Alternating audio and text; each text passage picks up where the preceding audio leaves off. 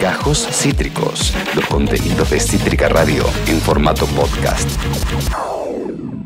Va a ser muy lindo, es... Eh, es lo que ahora. Eh, exacta, exactísimamente, de hecho es un tema que constantemente has propuesto, has propuesto tú eh, en torno al medio ambiente, ¿verdad? Es algo que, te preocupa, como tiene que ser. Sí, mucho.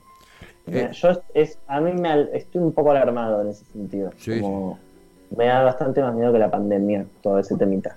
Eh, eh, eh, capaz medio fatalista, pero creo que no. creo que, no sé, medio grave. No sé, bueno, ahora vamos a charlar con alguien que sabe mucho el tema. Totalmente, totalmente, totalmente. Es un tema que nos requiere súper atentes a, todos y vamos a conversar con alguien que eh, integra un, colectivo que está sumamente metido, recontractivo en eso. Es amigo de la casa, ha, escuchado sus clases magistrales en Ya Fue, con Pastor y TUTIF. Él es líder del Departamento de Investigación y Política Socioambiental de Eco House, que es una organización sin fines de lucro cuyo objetivo principal es promocionar el desarrollo sostenible a través de la educación, el voluntariado, la política y la certificación ambiental. Su nombre es Federico Pellegrino. Federico, Esteban Checho, Juan Cabotti, bienvenido, ¿cómo estás? ¿Cómo va chicos? ¿Todo bien ustedes? Muy bien, muy bien. Encantado de, saludarte, de poder conversar. Lo, lo, primero, algo que, picamos un poquito al principio del programa, ya, ya, ya te disparamos con esa, que es esta, esta lluvia que desencadenó el cese de los focos de incendio. ¿Cómo recibiste la noticia? ¿Qué significa? ¿Podemos ser optimistas? ¿Cómo, cómo crees que tendremos que leer esa, ese suceso? Bueno, sí, los focos pararon en muchas provincias de la Argentina. Lamentablemente, por ejemplo, en Córdoba sigue habiendo focos activos en Capilla del Monte. También siguen en Salta y en Jujuy. Y bueno, a ver, es positivo que hayan frenado los incendios, se celebra porque la destrucción del ambiente va a parar, pero que cesen los incendios no quiere decir que tiene que cesar nuestras ganas de cambiar las cosas y nuestras ganas de enfrentar los problemas estructurales que nos enfrentamos. Entonces, por un lado es positivo que se dejen de incendiar, por otro lado no podemos dejar de tener y dejar de darle atención a los problemas que tenemos y que vamos a seguir teniendo en los próximos años a pesar de que no tengamos incendios todos los días. Claro, y no, y no quiere decir que no puedan repetirse súper pronto, porque esta ya fue la segunda camada de incendios que hubo en Córdoba este año. Exactamente, no podemos seguir dependiendo de las lluvias o de los factores que no controlamos, tenemos que tratar de generar políticas públicas a largo plazo para no tener que estar dependiendo de eh, que llueva o no llueva o dependiendo de los factores naturales. Porque cuando estamos hablando del ambiente, estamos hablando de, de nuestro futuro, de nuestras necesidades más básicas satisfechas, y esto no lo podemos eh, dejar libre al azar. Eh, Estas políticas públicas tienen que ver con, acá pregunto desde la ignorancia, ¿con la ley de humedales o son otras? ¿O son otras cosas las que hay que, Exactamente. tienen que hablar en cuestión de fuegos? La ley, el, proyecto de ley de humedales es una clave para poder enfrentar estos problemas. Eh, sin lugar a dudas sería una política eh, del Estado. Igualmente ya tenemos un par de leyes que podrían tranquilamente funcionar como legislación para proteger lo que estamos perdiendo. Por ejemplo, la ley de bosques. La ley de bosques ya está hace más de 13 años, pero lamentablemente no se cumple como debería tanto sea por la falta de voluntad política desde el Ejecutivo y de los gobernadores provinciales que deciden eh, poner los intereses empresariales, económicos a corto plazo por encima del bienestar general y de los intereses comunes a todas las personas. ¿Qué, es la ley de bosques? La ley de bosques es una ley que establece presupuestos mínimos que las provincias tienen que eh, destinar para poder proteger estos ecosistemas que tienen un gran servicio ecosistémico. No es simplemente protegerlo porque decimos, bueno, eh, qué lindo el árbol y vamos a proteger al árbol, que por supuesto es lindo y hay que protegerlo por simplemente ser un árbol, pero sino también porque estos bosques nos dan servicios a nosotros y nosotras como sociedad en su conjunto. Es decir, que un bosque cumple un rol esencial en las sociedades. No es que el bosque está ahí y tiene simplemente un, valor eh, para poder disfrutarlo visualmente y, y tener placeres, sino que también nos dan cosas a nosotros muy importantes. Por ejemplo, la prevención de inundaciones. Claro. Estamos en diálogo con Federico Pellegrino de Eco House. Estamos aprendiendo, estamos indagando en lo que es materia de cuidado medioambiental. Eh, eh, Federico, tomando un poco el apéndice de, de, esto que estás comentando, eh, la necesidad de articulación en cuanto al activismo social y la respuesta política, la contención política desde Nación y desde gobernadores. Eh, a veces uno desde afuera, ¿no? que no está metido en la materia como vos, tiene la sensación de que hasta que no llegamos a extremos no somos conscientes de lo importante que es la conciencia y el cuidado medioambiental. ¿Crees que, que, esto efectivamente es así? ¿Sentís que vamos camino hacia una conciencia definitiva? ¿Cómo ves esa lucha vos?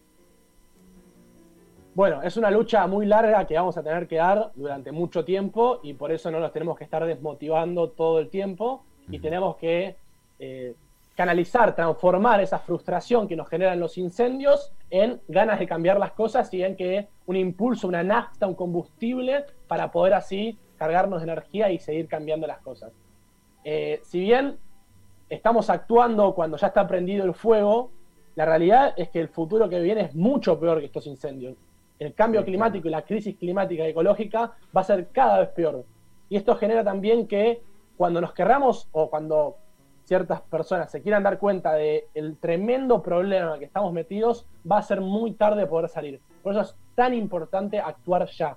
La ciencia nos dice que tenemos 10 años, solamente 10 años, para poder no llegar al punto de no retorno. ¿Qué es el punto de no retorno? Es un punto donde se va a comenzar a colapsar de determinada manera los ecosistemas, que va a ir una espiral regresiva de efectos negativos. ¿Qué quiero decir con esto? Por ejemplo, que se imprenda fuego un, un, bosque hoy genera mayor calentamiento global porque el bosque emite dióxido de carbono a la atmósfera cuando es quemado. Esto genera que haya más sequías, que haya más sequías genera que se incendien más los bosques, que se incendien más los bosques genera más calentamiento global y así una espiral regresivo negativo que no va a terminar más. Eh, Pero esto es, claro, es como que nos estamos matando, estamos yendo como hacia la muerte. Lo que yo no entiendo es, más allá de las cosas que nosotros podemos hacer y, los consumos que nosotros podemos eh, empezar a bajar y etcétera, que a, mayor dimensión, ¿qué, debería pasar? ¿Debería haber una intervención realmente bastante más fuerte del Estado, o no? A nivel igual mundial, ¿no? En todos los estados. Por supuesto que sí, es excelente lo que traes la acción individual, lo que podemos hacer nosotros y nosotras como individuos, es sumamente importante. Pero no es suficiente. ¿Qué quiero decir con esto? Necesitamos políticas públicas que se encaminen a, por ejemplo, una transición energética.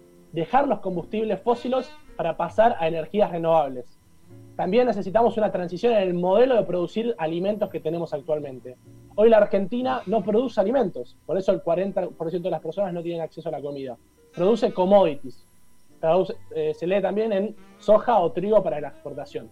Tenemos que cambiar ese modelo de producir para poder producir verdaderamente alimentos y producir de una manera que no comprometa a las próximas generaciones. Esto puede tranquilamente ser un modelo de agroecología.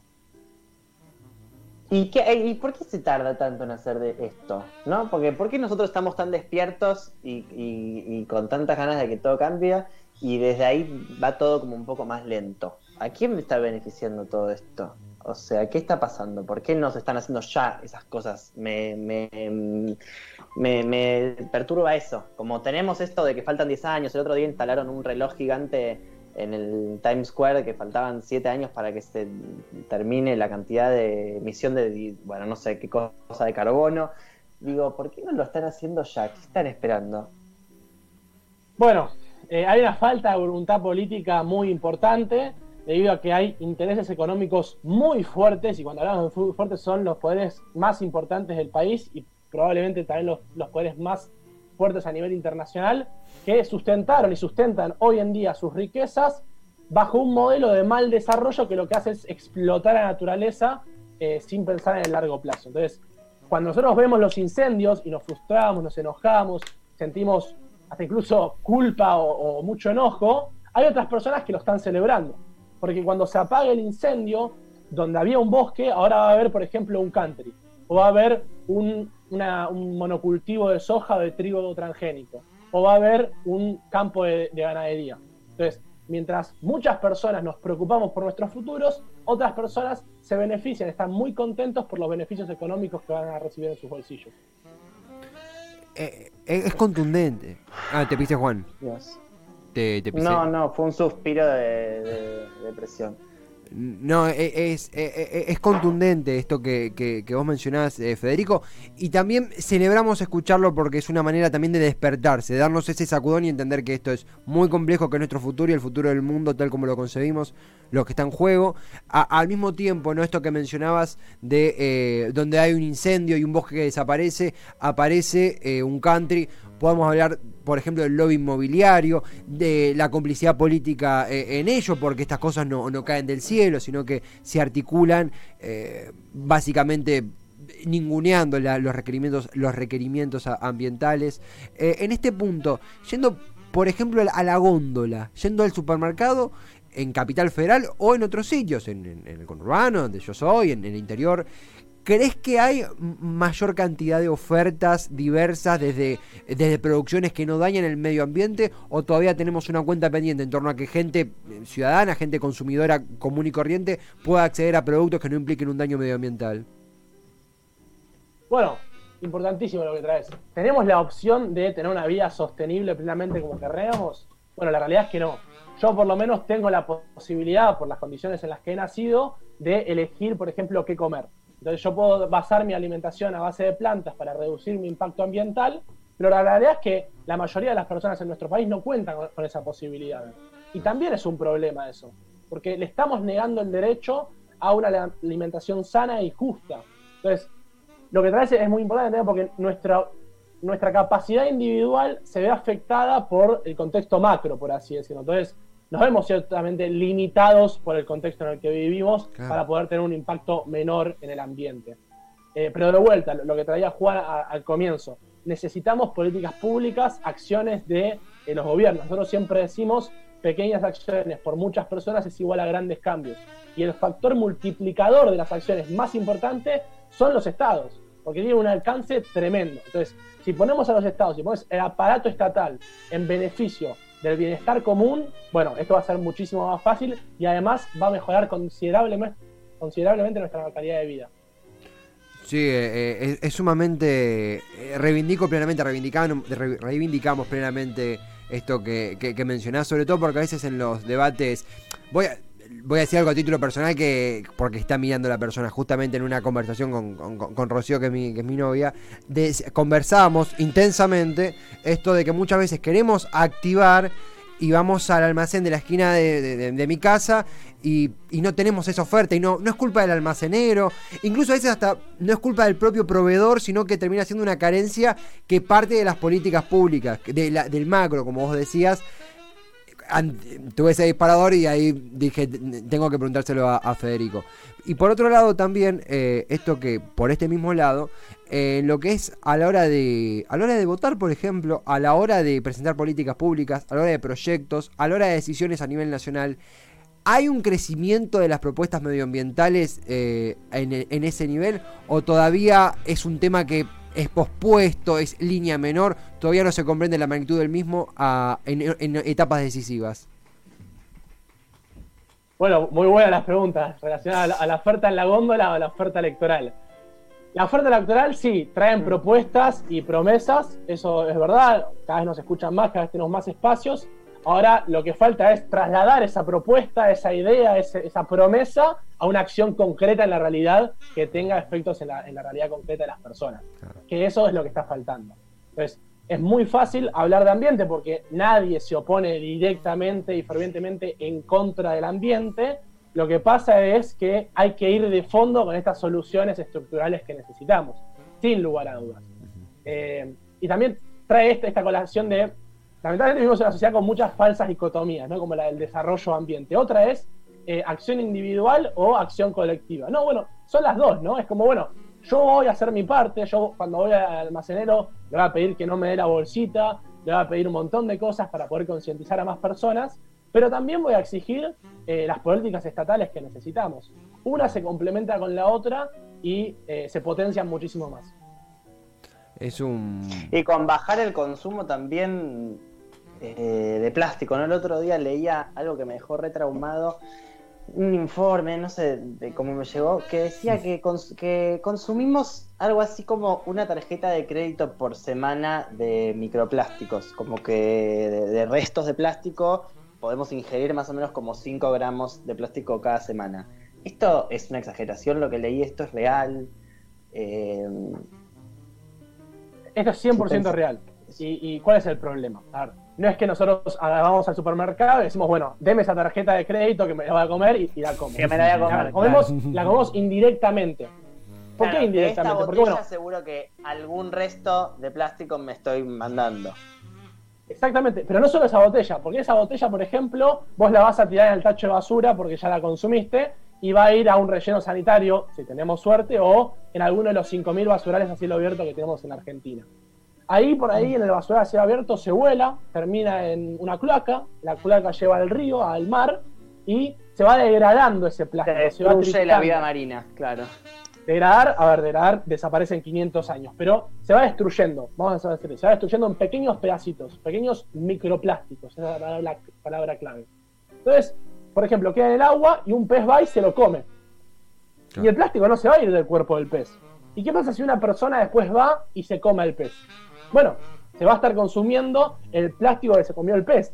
Entonces, por eso es lo que se dice. Después está en, los alimentos que comemos y también en el agua. En el agua también hay plástico.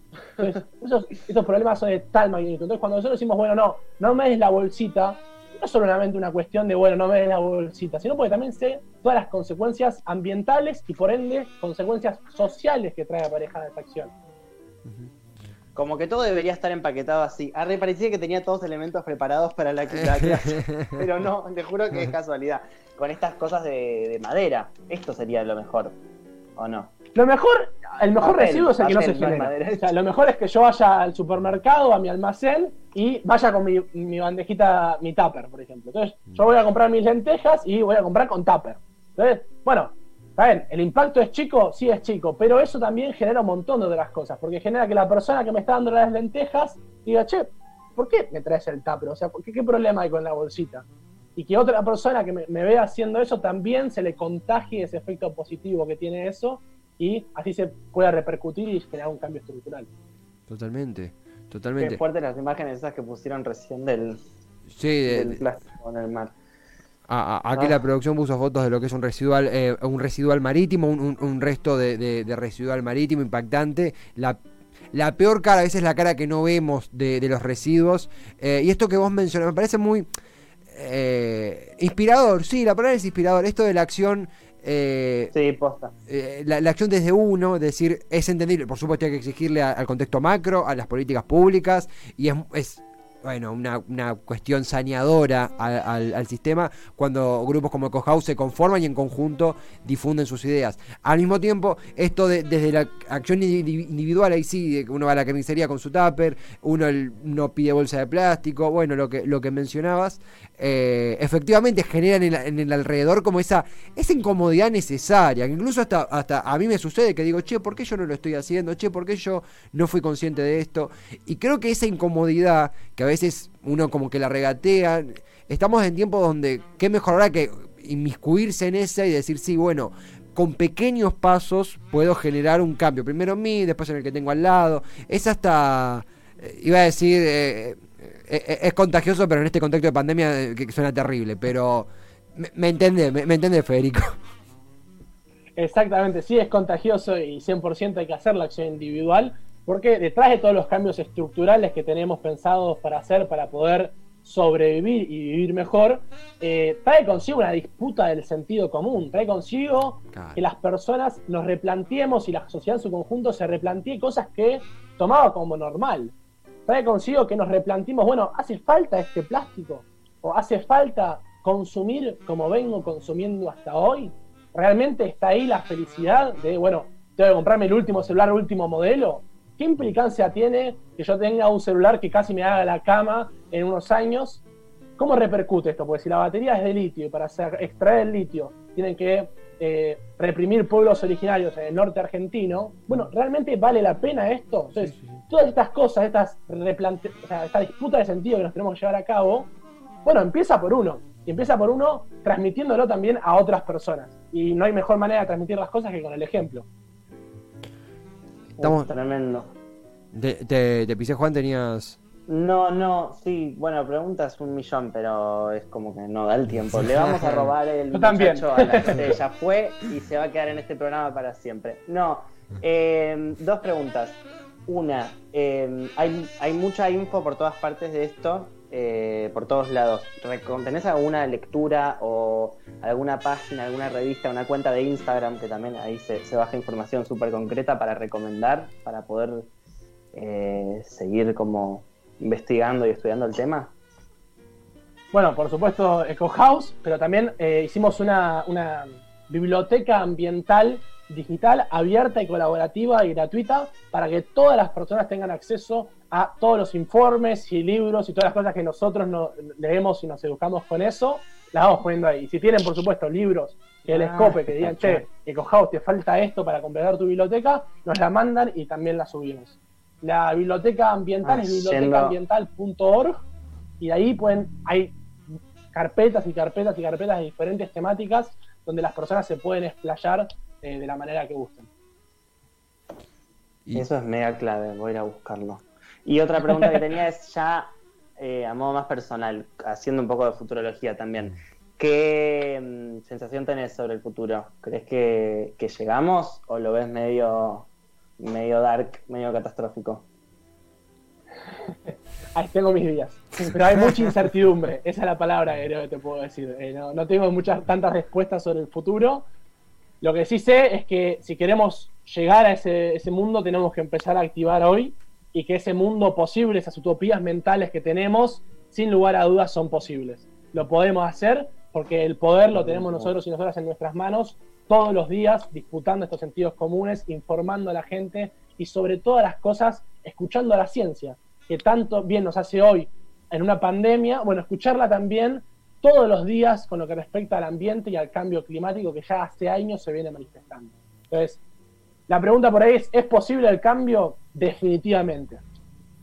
Federico, eh, la verdad que estamos en esta conversación concluyendo con Federico Pellegrino de EcoHouse, ya aquí eco.house en Instagram, por ejemplo, o youtube.com barra ecohouse, ya están interactuando ahí, intercambiando un poco, y un material imprescindible y, muy bien organizado, didáctico para quien está en tema y quien no tanto pueda entender, inviscuirse, disfrutarlo y activar. Disfrutarlo porque es, apasionante, porque lo que describís es apasionante, y, y activar, y ir activando el que tengo al lado y así todos. Eh, nada, simplemente Federico, agradecerte por, por el tiempo, por la claridad, por la paciencia, por, por las palabras y por el aprendizaje. Eh, sabemos que no, ya nos querés más que allá fue. Eh, no, mentira. Acá te manda saludos para Torre TUTF. Agradecerte por la buena onda de Siembra Voz y a todo Eco House. de verdad, un placer gigantesco.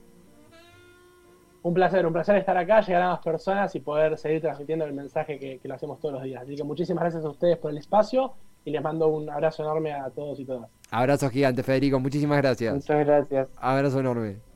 Federico Pellegrino, integrante de Eco House, este movimiento, este colectivo que milita por el desarrollo sustentable, la conciencia ambiental y vivir en un mundo mejor, nada más y nada menos, con aristas de todo tipo que ha atendido y que nos ha dado a entender cómo en lo micro y en lo macro Está en nosotros, está en nuestras exigencias el tener un mundo donde francamente eh, podamos vivir. Así de simple, podamos vivir con un desarrollo sustentable y un, medio ambiente cuidado y protegido como tiene que ser. Notón, Juan, eh, la verdad que... Capo. Notón, me dejó así noqueado. Eh, cuando, hizo cuando hizo todo el recorrido por lo del litio y los pueblos originarios del norte, me dejó como, a esto es de una dimensión, es, es, es un problema que tiene como como muchas este, aristas. Totalmente. tremendo. Totalmente. Este, eh, tremendo. Cuando uno pero muy piola lo de la biblioteca, voy a buscar eso porque la verdad que es mucha la info y a veces es muy difícil como organizar, viste, como hablamos de todo, hablamos del plástico, hablamos del fuego, hablamos de la carne, hablamos de eh, la tecnología, entonces como bueno, pero pará, vamos, ¿por dónde arrancamos?